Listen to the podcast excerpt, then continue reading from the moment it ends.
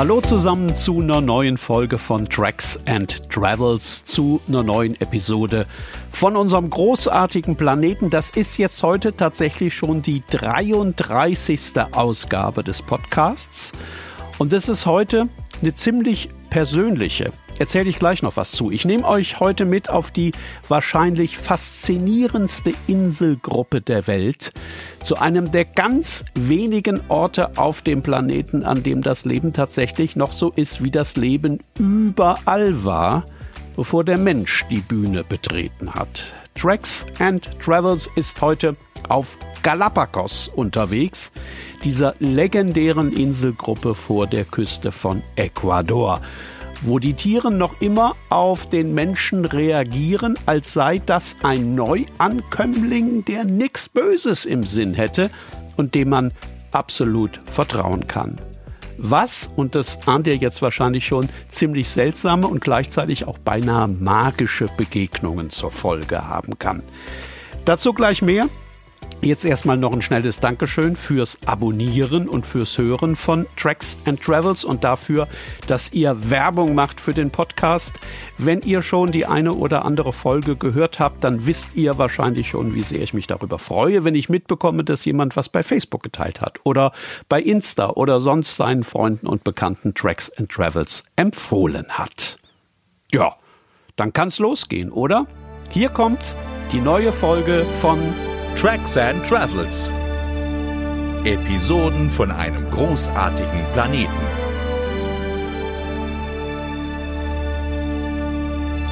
Und in der geht es weit hinaus in den Pazifik vor der Küste Ecuadors. Es geht nach Galapagos.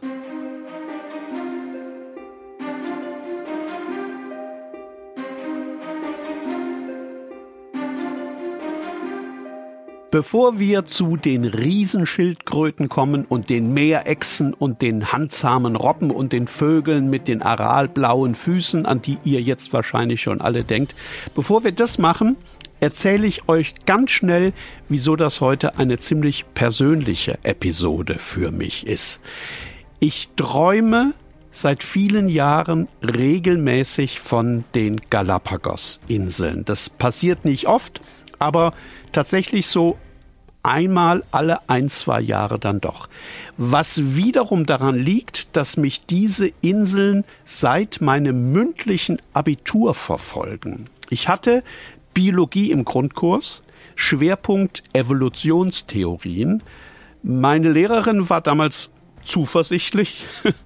Der Zweitprüfer eine coole Sau, so wird man das heute sagen der hat gerne mit einem Pappbecher Espresso in der Hand unterrichtet und dabei so eine verspiegelte Ray-Ban Sonnenbrille aufgehabt. Also das war schon ein ganz besonderer Lehrer, der ausgerechnet bei meiner Prüfung Zweitprüfer war. Das Thema kam dann ähm, natürlich, wenn es um Evolutionstheorien geht, irgendwann auf Darwin.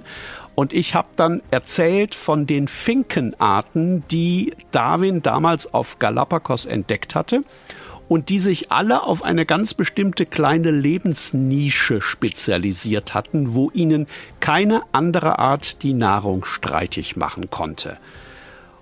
Und die Darwin dann auf die Idee brachten, dass das mit der Entstehung der Welt möglicherweise doch nicht so war wie in der Bibel beschrieben. Also nichts mit sechs Tagen Schöpfungszeit und einem Sonntag Ruhe hinterher, sondern dass die Entstehung der Welt und der Arten ein ziemlich langwieriger Prozess gewesen sein muss. Ich habe das ganz munter erzählt, also glaube ich jedenfalls, aber der Zweitprüfer, der mit der Ray-Ban Sonnenbrille und dem Pappbecher Espresso in der Hand, der hat mich trotzdem plötzlich unterbrochen und hat auf seine unnachahmliche Art gesagt, Nink, ich will eine Zahl, eine Zahl will ich. Ich bin natürlich in dem Moment nervös geworden und habe angefangen, in meinem Gedächtnis rumzukramen.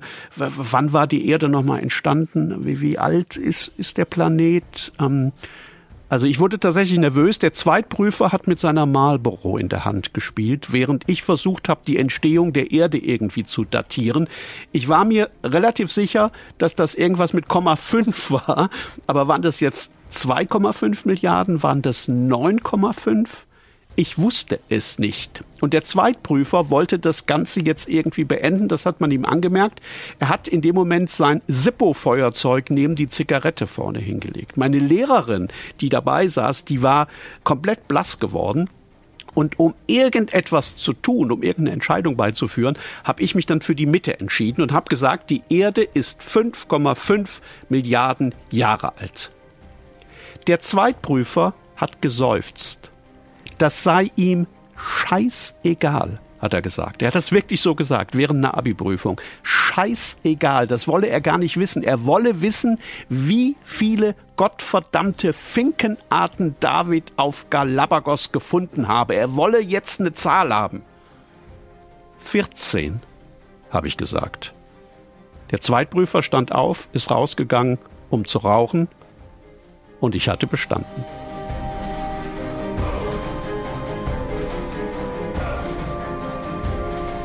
Das Ganze scheint eine traumatische Erfahrung gewesen zu sein, an der mein Unterbewusstsein offenbar immer noch knabbert. Jedenfalls träume ich tatsächlich immer noch ab und an von Galapagos. Und natürlich flattern jedes Mal Darwins Finken durch diese Träume.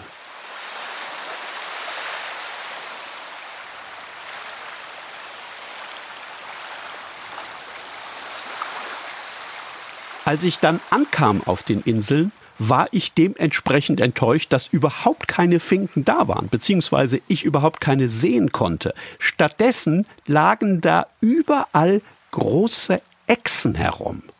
Ich war mit einem Schiff unterwegs und um von diesem größeren Schiff auf die Inseln zu kommen, musste man zuerst in ein Schlauchboot. Und das wippte und schaukelte zwischen großen Steinbrocken in den Wellen, weil es keine Anlegestelle gab, sondern alle im Schlauchboot mit einem beherzten Sprung auf einen der Felsen am Ufer rüberhüpfen sollten. Was aber nicht so einfach war, weil da nämlich überall große Echsen hockten, die wie naja, so anthrazitfarbene Mini-Dinosaurier aussahen. Und die waren wirklich überall. Soweit man nach links oder rechts sehen konnte, lagen die zu Hunderten und Tausenden auf den Felsen in der Sonne, klotzten raus aufs Meer und interessierten sich null dafür, dass sie einem Schlauchboot aufgeregter Besucher im Weg lagen. Weil dann natürlich jeder dieser Besucher augenblicklich in die Hocke ging, um diese Echsen ungefähr 29 Mal zu fotografieren und weil die nächsten von hinten nachdrängten und das Schlauchboot wild hin und her in den Wellen schaukelte, wurde die Stimmung an diesem ersten Anlandetag kurz ein bisschen ungemütlich. Auch das hat die Echsen natürlich nicht gestört. Klar, es hätte sie wahrscheinlich auch nicht weiter interessiert, wenn man abgesoffen wäre da draußen oder wenn man ihnen gesagt hätte, dass sie die ersten und gleichzeitig meist fotografierten Tiere der kompletten Reise sein würden. Die lagen bloß da und schauten komplett bewegungslos hinaus aufs Meer.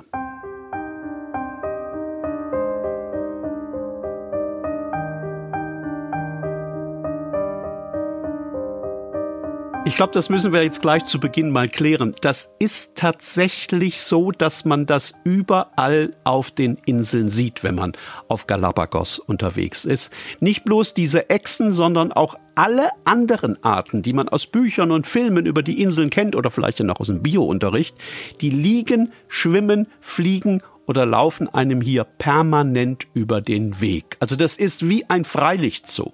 Riesenschildkröten, groß wie, ich weiß nicht, kleine E-Autos, Pelikane, Seelöwen, Blaufußtölpel, Rochen, wenn man ins Wasser reinschaut, Kormorane. Also wirklich überall Tiere.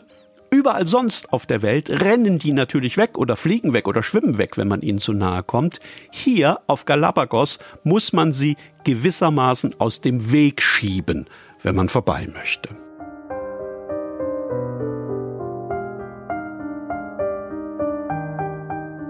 Selbst an schlechten Galapagos-Tagen, also wenn das Meer schäumend und der Himmel dunkelgrau über dem Archipel hängt, selbst an solchen Tagen sitzt man nach den Exkursionen tagsüber abends an Deck seines Schiffs, nippt an seinem Drink und versucht im Kopf das irgendwie alles zu ordnen, was man da im Laufe des Tages gesehen und erlebt hat.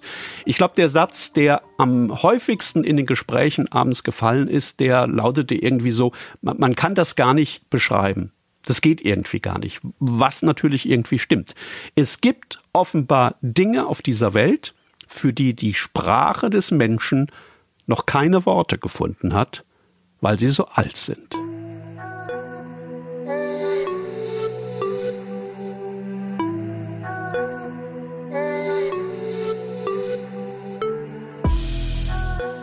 Sowieso ist Galapagos eine Welt, für die einem oft die Worte fehlen. Das mag so ein bisschen daran liegen, dass vieles von dem, was man da sieht, einfach zu fantastisch scheint, also im Sinne von der Fantasie entsprungen. Aber natürlich ist es genau umgekehrt.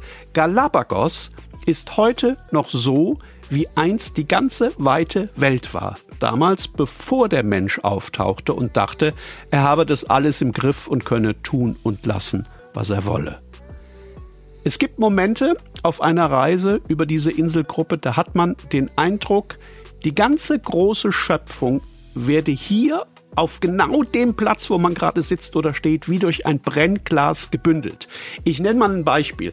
Man hat sich irgendwie ein Sandwich mitgebracht vom großen Boot, was zu trinken, sitzt jetzt da irgendwo in der Sonne auf einem Brocken schwarzer Lava und schaut zwei Seelöwen zu, die draußen vor einem im Wasser schwimmen und spielen. In dem Moment zischt unmittelbar neben denen ein großer Pelikan ins Wasser. Die sehen ja, weiß nicht, ob er das mal gesehen hat, die sehen irgendwie aus wie zusammengefaltete Regenschirme, wenn die auf Fischjagd gehen. Also das ist unmittelbar neben denen. Dann links neben einem bewegt sich was und kurz darauf sieht man, dass einem eine rote Krabbe über das Bein krabbelt. Zwei Meter rechts von einem landet so ein Blaufußtölpel mit diesen aralblauen Füßen und setzt sich dahin, als wolle er gerne fotografiert werden. Und die Flossen, die man ein paar Meter weiter links aus dem Wasser ragen sieht, das sind keine Haie, sondern stellt mal fest, das sind fünf oder sechs Manta-Rochen, die sich da zum Jagen versammelt haben. Auf dem Stein vorne am Ufer sitzt eine Echse und schaut in die Ferne und sie schaut dabei aus, als habe sie schon da gehockt, als die Beagle mit Darwin an Bord am Horizont auftauchte.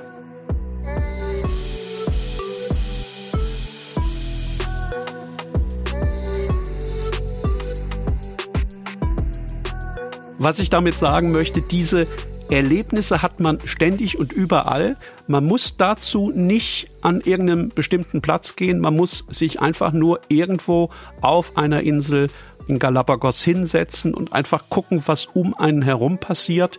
Und man merkt dann ganz, ganz schnell, dass der Mensch nur so ein kleines Puzzleteil dieser großen, weiten Welt ist, die sich da um einen herum erstreckt.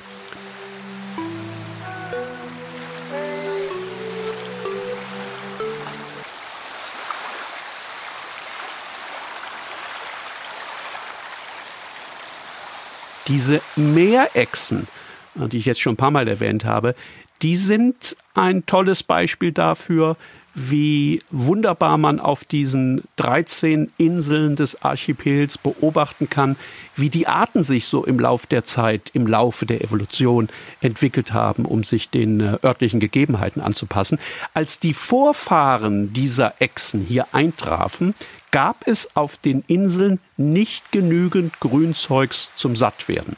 Also hat die Meerechse, die heute so heißt, damals natürlich noch nicht, im Laufe der ja, wahrscheinlich Jahrzehntausende schwimmen gelernt und auch gelernt, dass dieser grüne Seetang, der da im Meer vor den Inseln herumtreibt, dass der sehr lecker ist und dass niemand außer ihr den haben möchte. Also die hat quasi diese Nahrungsnische gefunden und wenn man heute zur richtigen Tageszeit am Ufer einer Insel steht, dann kann man dabei zusehen, wie sich diese bewegungslosen Meerechsen, diese kleinen Minisaurier, auf einmal zu Hunderten aufrappeln und auf den Weg zum Mittagessen ins Meer machen. Dann kommen die tatsächlich nach ziemlich genau einer Stunde alle wieder zurück an Land und legen sich in großen Klumpen neben und aufeinander auf die warmen Steine, um sich aufzuwärmen und wahrscheinlich auch um diesen Seetang zu verdauen. Weil die bei ihrem Lunchausflug ins Meer natürlich ein bisschen Salzwasser geschluckt haben und ihnen das jetzt offensichtlich schwer im Magen liegt, spucken die permanent herum. Also man kann das hören, wenn sie das machen. Das man kann das aber auch sehen. Auf den Fotos von diesen Echsen sind in der Luft überall kleine verschwommene weiße Flecken. Das ist alles Echsenspucke.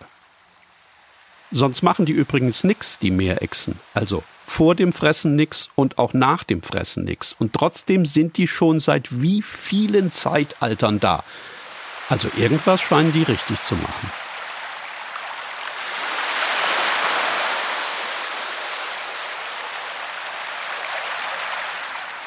Die andere Echsenart auf den Inseln, die bleibt zum Fressen an Land.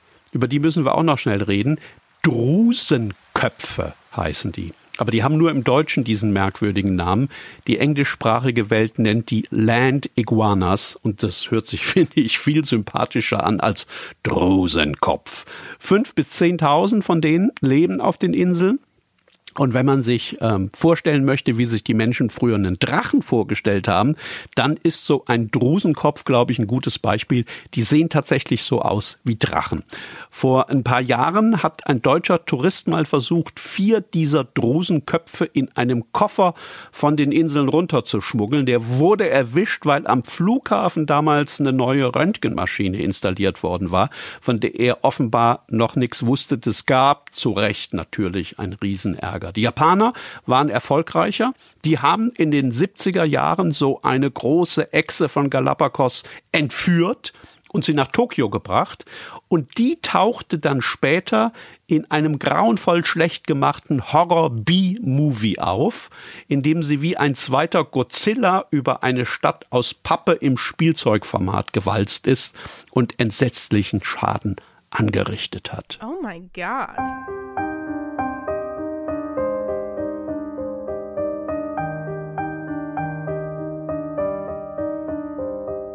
Also, ihr habt wahrscheinlich längst gemerkt, Galapagos ist ein absolut tolles Reiseziel für alle, die Tiere mögen, sich für Biologie und für Evolution interessieren und auch dafür, wie es hätte sein können auf der Welt, wenn nicht, naja, haben wir gehabt. Wobei das jetzt nicht heißen soll, dass da alles perfekt ist. Also im Gegenteil. Auf all den Inseln, auf denen Menschen leben, gibt es die üblichen Probleme. Und weil die Inseln so weit weg von allem mitten im Pazifik liegen, sind diese Probleme sogar noch ein bisschen auffälliger als anderswo. Also man sieht auf Galapagos zum Beispiel überall ausrangierte Waschmaschinen oder andere Elektrogeräte vor sich hinrosten, die einfach in die Gärten gestellt worden sind, weil es sowas wie eine Sondermüllabfuhr natürlich nicht gibt und weil der Rücktransport aufs Festland, also zurück nach Ecuador, ziemlich viel Geld kosten würde. Deswegen werden die einfach, wenn sie nicht mehr funktionieren, ins Freie gestellt. Das Gleiche äh, gilt bei den alten Autos. Auch die stehen rostend überall in der Gegend herum, weil kein Autobesitzer die Entsorgung auf dem Festland bezahlen will und kann. Wobei man sich natürlich überhaupt fragen könnte, warum braucht man auf einer kleinen Insel mit zwei Straßen ein Auto? Also, auch das angebliche Paradies hat viele dunkle Schattenseiten, aber trotzdem ist es eben an vielen Stellen immer noch ein Paradies.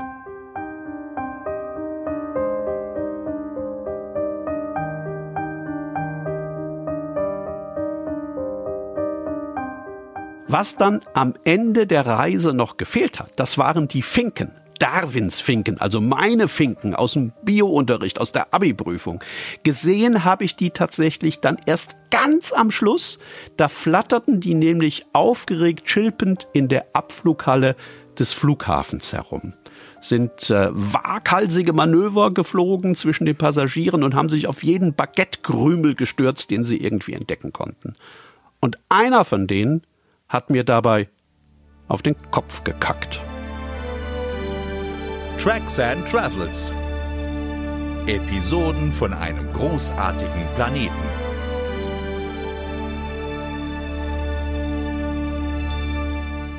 Das war die neue Folge von Tracks and Travels, die 33. Episode von einem großartigen Planeten. Danke, dass ihr dabei wart. Danke, dass ihr zugehört habt. Wenn ihr noch ein paar Fotos von Galapagos sehen möchtet, von diesen grauen Mini-Dinosauriern und den anderen Tieren, die gerade eben erwähnt worden sind, ich habe auf tracksandtravels.com eine kleine Galerie eingestellt. Da könnt ihr euch die alle mal ansehen.